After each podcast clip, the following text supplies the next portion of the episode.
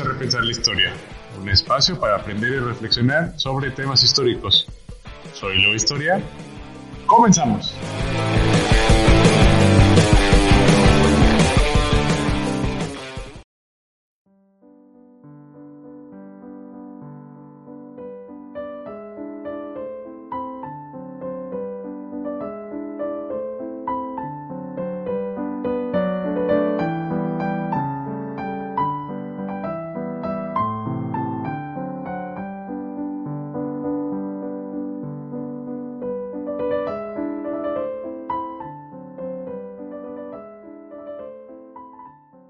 Bienvenidos a nuestra segunda temporada, deseándoles a ustedes un feliz año, ya que el 2020 nos dejó un poco traqueteados, pero finalmente estamos aquí en el 2021.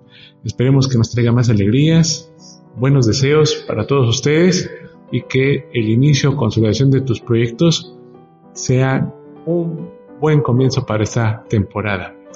Y bueno, pues como ves, ahora nos expandimos hacia YouTube para que nos dejen sus comentarios sobre el material, los datos que brindemos. Además, recuerda que también estamos en Spotify, iVoox, Google Podcast. Recuerda que puedes seguirnos en nuestras redes sociales de Instagram y Facebook como Repensar la Historia. En esta ocasión, esta temporada vamos a arrancar con eh, la época colonial en México, también llamada pues el virreinato de la Nueva España. Espero que lo disfruten.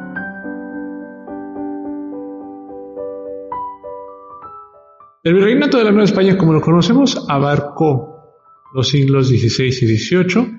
Si nos vamos exactamente a los años, va a abarcar principalmente de 1521 a 1821. Si se dan cuenta, 1821 no es el siglo XVIII, es el siglo XIX. Sin embargo, como ustedes recordarán, parte de 1800 a 1821 hay momentos cruciales que desencadenarán en la guerra de independencia o la independencia de eh, todos los países hispanoamericanos. Por ello, es estrictamente hablaremos hasta el siglo XVIII. Ok, desde inicios hay que hablar sobre el estandarte virreinal nuevo hispano. Tenía como motivo principal la Cruz de Borgoña. Este había sido adoptado por España como nueva bandera nacional para el año 1520 al comenzar sus funciones, una versión modificada del emblema de la Casa Real se adopta como estandarte virreinal, que es el que vemos del lado izquierdo. Para mis amigos del podcast, pues vemos eh, un estandarte con fondo blanco, como un tache, que se le conoce como la Cruz de Borgoña o la Cruz de San Andrés, que fue ocupada como estandarte virreinal durante toda eh, la colonia aquí en México. Eh, la cruz se convirtió en un símbolo de resistencia ante las adversidades. Y bueno, eh, también otra cosa que les quería comentar, pues es el, eh, escudo de la Ciudad de México, que vemos ahí, que es uno de los primeros escudos que otorga Carlos V, allá en el año 1523, a solicitud de Hernán Cortés. Cuando el rey español concedió tal honor, se refirió a estas tierras como ciudad tan indigne y noble. Entonces, eh, este escudo, se los describo rápidamente, es un cuadríngola con borde inferior redondeado y con un vértice en el centro. Eh, se compone de un solo campo principal que contiene en el centro un castillo elevado sobre el agua con tres puentes que lo comunican. Sobre los puentes laterales, dos leones rampantes con los pies sobre los puentes y con las garras sobre el castillo. Bordea el escudo una franja que contiene 10 hojas de tuna distribuidas uniformemente. Las figuras de la parte central del escudo representan la toma de la ciudad de México Tenochtitlan por parte de los españoles. El castillo representa obviamente pues, la ciudad de Tenochtitlan y los tres puentes, las calzadas que conducen a la gran ciudad. Los dos leones son símbolo de la victoria de los españoles al tomar la ciudad. Las hojas de tuna o nopal hacen referencia al significado de la palabra Tenochtitlan, lugar de tunas sobre piedra. Las 10 hojas de tuna representan las, a los 10 fundadores de Tenochtitlan según la tradición que ello marca. Entonces, pequeños datos que a veces tenemos eh, muy cotidianos, por ejemplo en documentos oficiales está el escudo de la Ciudad de México y que a veces no nos detenemos a pensar pues qué simboliza todo ello. Bueno, pues ahí está una pequeña explicación del escudo. También hay que mencionar que durante la época virreinal era muy común colocar el águila y el nopal todavía como emblemas de la tierra, en este caso del emblema de los criollos. Eh, aquí tenemos una pintura del siglo XVIII representada con San Hipólito, que es el santo de la conquista, eh, y que tenemos a San Hipólito en la parte eh, central superior y bajo de ello, San Hipólito está montando un águila y esta águila está sobre un nopal. El águila con las alas abiertas y a los costados del nopal vemos a un Hernán Cortés y a un Moctezuma. ¿Esto que nos simboliza? Bueno, la unión de estos dos, que creo que son tiempos en donde hay que dar ese mensaje, la unión de españoles y en este momento pues mexicas, que dio en consecuencia pues la cultura que ahora tenemos en la actualidad. Me parece que eh, son momentos de unión, de reconciliación con nuestro pasado para eh, un año 2021, en donde se conmemoran 500 años de la caída de Tenochtitlan, o, si lo queremos ver así, también el nacimiento de Nueva España. La Nueva España se divide en tres grandes periodos. Primero hay que hablar sobre el tiempo después de la conquista, caracterizada por la extensión y explotación hacia los indios a principios del siglo XVI. Recordemos que después de varios años los españoles van a atender a que los indígenas eran seres humanos y que tenían que llevar la religión católica a sus mentes. Bueno, también dentro del siglo XVI y XVII vamos a tener un régimen virreinal bajo el dominio de los Habsburgo. En España durante casi dos siglos va a estar en dominación absoluta de los Habsburgo, en donde están apenas conociendo qué tanto territorio tienen, el hacer una red de comercio entre América y España. Es una época de reconocimiento de las nuevas tierras y también hay que decir, los Habsburgo despilfarraron todas las ganancias que tenían en América y para el siglo XVIII pues no van a tener que más muy poco dinero por las guerras, ataques piratas y todas estas enfrentas que tuvo que tener el imperio español. Para el siglo XVIII, como tercer periodo, la Casa de los Borbones toman el mando de España y sus colonias y es cuando vemos eh, estos cambios de administración, en donde los Borbones se dan cuenta que es necesario tener reformas y a eso lo llamamos reformas borbónicas, que se van a aplicar primero en España y después en toda América española. Entonces, esos son los tres periodos que vamos a ir abarcando. Quizás el último lo vamos a poner más con eh, la independencia de México, pero los dos primeros son los que vamos a estar revisando. Bien, pasemos a lo siguiente. Me interesaría también que eh, habláramos un poquito de la organización política durante la colonia. Y esa organización política no podemos empezar a hablar de ello sin hablar de la Casa de Contratación de Sevilla, que se fundó por el año 1503. Eh, esta casa regulaba la transferencia de productos a América la metrópoli, España controlaba los envíos y los recibos de mercancías, metales preciosos, determinaba el precio de los artículos, organizó expediciones, canalizó la migración de los españoles a América, es decir, la Casa de Contratación de Sevilla era prácticamente eh, con el control comercial o aduanero de España en ese momento. Recordemos que para el 1503 ya tiene posesiones España en lo que es el Caribe americano y también parte de Centroamérica. Entonces ya hay algunas posesiones que hay que ir regulando. Otra institución que me interesaría que, viéramos es el Real Consejo de Indias. El Real Consejo de Indias se trataba asuntos legislativos, se funda para el año 1524 y que también va a tener decretos eh, de pruebas de límites de tierra propiedad, orden público, tutela de indios, la censura de los libros considerados como prohibidos, enviaban ellos visitadores a la colonia para revisar y estar al tanto del comportamiento de los funcionarios. Es decir, si había alguna queja en contra de algún funcionario, ya sea un oidor, un contador, un tesorero, eh, el mismo virrey, que posteriormente vamos a, revisar, se hacía una eh, queja e iban contra eh, ese funcionario. Enviaban un visitador y constataban las demandas que tenían contra él. Entonces, ese era el detalle de los visitadores. Todo esto realizaron en el Consejo de Indias, si se dan cuenta, pues es un aparato que tiene bastantes, bastantes, bastantes funciones. La burocracia en todo el sentido estaba en el siglo XVI. Entonces, ese es el primer, uno de los primeros institutos. Tenemos entonces la Casa de Contratación de Sevilla y el Real Consejo de Indias, que le van a ayudar, en un, por un lado, a administrar el reino al rey de España. Bueno, después de estas dos instituciones, quiero comentarles los primeros gobiernos que van a tener en este momento la Nueva España. El primer gobernante o el primer gobierno que tuvo este territorio fue el gobierno de Hernán Cortés para 1522. Instauró la encomienda para los conquistadores, también decidió ubicar la capital de Nueva España en Tenochtitlan bajo el nombre de Ciudad de México. A él le debemos ese nombre. No quiso cambiar la capital para que no se perdiera ahí el sentido de concepción eh, que tuvieron los indígenas, que siguieran respetando el centro del imperio mexica, pero que ya en estos momentos era de la corona española.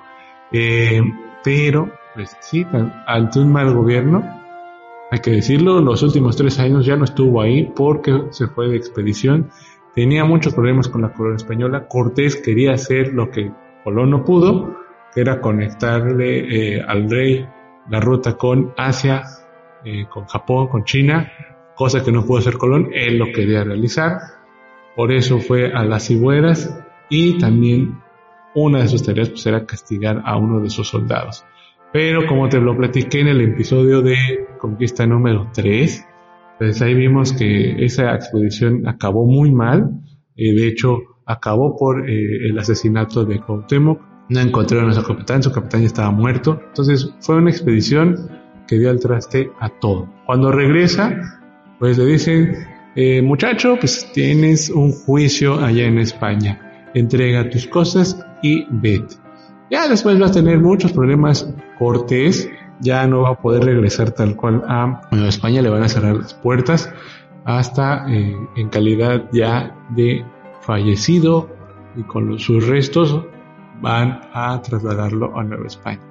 Si quieren aplicar o saber más de esto, pues revisen el documental de eh, Cortés de TV está muy, muy, muy bueno. Está dividido en cinco actos, me parece.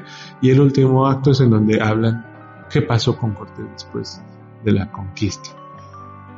Bien, eh, continuamos entonces. Eh, vamos a seguir con el siguiente tipo de gobierno, que es el gobierno de la primera audiencia. En la primera audiencia, lo que querían hacer aquí, que duró únicamente dos años, estaba compuesta por un presidente y cuatro oidores. Estos debían evitar los abusos de los encomenderos, pero, oh sorpresa, no funcionó, porque los oidores participaban en el negocio de explotación de los indígenas. Entonces, ahí había puros actos de corrupción. Entre oidores, entre conquistadores, y ante ese desastre, por eso es que duró únicamente solo dos años. Eso es básicamente lo que pasó en esa primera audiencia. El gobierno español pensó que era buena idea tener una segunda audiencia. En esta segunda audiencia va a intervenir eh, uno de los personajes que necesitamos recordar, que es el oidor Vasco de Quiroga. Vasco de Quiroga, cuando llega a esta segunda audiencia, pues va a tener una importancia fundamental para la defensa de los indios va a empezar a construir eh, lo que le llaman pueblos hospital, en donde va a empezar a evangelizar de aquella manera a los pueblos indígenas, pero no solo eso, defenderlos de los españoles. Y eh, ante esa misión, hay que decirlo, en esa época estaba leyendo mucho a Tomás Moro eh, en su libro Utopía y pensaba que y como él, hay varios españoles que pensaban que América era una nueva oportunidad de crear un nuevo mundo, una nueva oportunidad para, eh, digamos, limpiar todo el pecado que había en ese momento. Entonces hizo un buen ejercicio, vio que los indígenas se pueden ser nuevos fieles, nuevos creyentes, por ende, pues podían tener a, buen puerto la dominación o la evangelización de aquellos pueblos. Eh, es muy recordado en Michoacán, se le llama allá en Michoacán a algunos pueblos como el Tatabasco, porque pues les dio mucho trabajo, oportunidades, es decir, estuvo muy al pendiente de ellos, una figura que, que está recordando la historia de México. Bueno, ¿qué otra? Este, hasta este momento tenemos así esta estructura. Tenemos al rey a la cabeza, el Real Consejo de Indias y la Casa de Contratación de Sevilla como estos dos brazos que ayudan al rey y se le ocurrió a la corona instaurar la figura del virrey. El virrey es la representación del rey en América, punto. Y como su representante, pues tiene distintas funciones. Acá en la colonia, eh, estoy invitando a mis amigos del podcast que eh, les estoy relatando que hay cinco funciones. Ser gobernante de la Nueva España, ser justicia, es presidente de la Real Audiencia de México, es militar, es decir, capitán general de la Nueva España en caso de alguna rebelión indígena o también en caso de algún ataque pirata, que hubo muy pocos aquí en Nueva España, pero también tenía esa tarea de defender las tierras. Hacienda evidentemente tenía que estar recolectando el quinto real, los impuestos y todo lo que conlleva esos menesteres. Y eclesiástico. Tenía que estar al tanto, era vicepatrono del Arzobispado de México, tenía que estar al tanto de las evangelizaciones que se hacían en Nueva España. Entonces, ante eso, pues tenemos toda una figura administrativa, política y judicial en la figura del virrey. Eh, por tanto, pues vamos a empezar a hablar ya del virreinato para 1535 hasta 1821. La corona envió un funcionario real que lo representara. Fueron alrededor de, perdón, fueron 61 virreyes de la Nueva España, la mayoría de ellos españoles. El primer virrey, que siempre es el que hay que recordar, don Antonio de Mendoza, que ayudó mucho a los indígenas. Dentro de su virreinato, pues no hay cosa menos. Se fundó la Real y Pontificia Universidad de México, se trajo la primera imprenta a América y eh, defendió reitero, a los indígenas.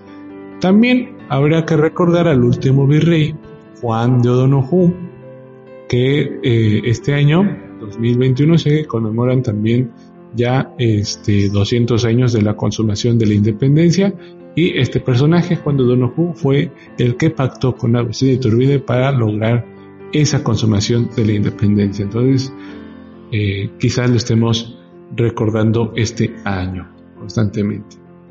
Bueno, eh, también datos sobre los virreyes, pues tenemos que se elegía el virrey dentro de la nobleza española. Si actuaban incorrectamente se le hacía un juicio de residencia, pero si era buen gobernante se le daba el cargo de virrey a otro territorio. Entonces, Ahí tenemos algo bastante, bastante, bastante interesante. Por último, quisiera mencionarles que pues el rey nunca pisó el territorio americano durante esta época. Siempre se tenía la idea de que podría venir, sin embargo, pues nunca se logró. También tengan en cuenta que eran bastantes días de navegación y recorrer todos los virreinatos hacía una tarea eh, digamos, complicada. Aparte, eh, también hay que mencionar los ataques piratas que hay en el Atlántico, en el Caribe, era exponer demasiado la figura del rey. Sin embargo, en todos los virreinatos, eh, en el Palacio Virreinal, había una sala especial que estaba destinada al rey. Entonces, por ejemplo, cada cumpleaños se hacía ahí una fiesta alrededor del trono o de la sala en donde se supone que es para el rey se hacía toda una fiesta alrededor de una silla vacía. Entonces, cosas que pasaban en la Nueva España.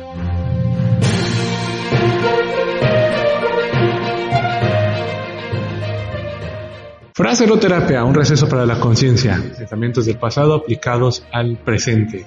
En esta ocasión tenemos a Molière, Cuanto mayor es el obstáculo, más gloria hay en superarlo. Las grandes metas siempre suelen parecer totalmente inalcanzables para la gran mayoría de las personas. Por ello, este año que comenzamos, seamos fuertes para que podamos superar estos problemas, pues la resiliencia siempre será recompensada. Espero que pueda ayudarte a esa reflexión y aligerar la carga que traigas este día.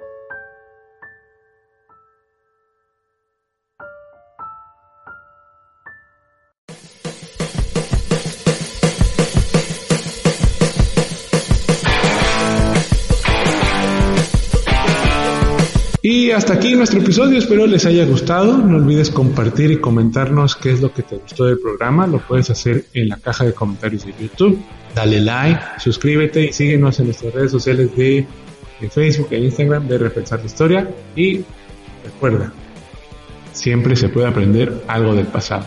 Soy Leo Historia. Hasta la próxima.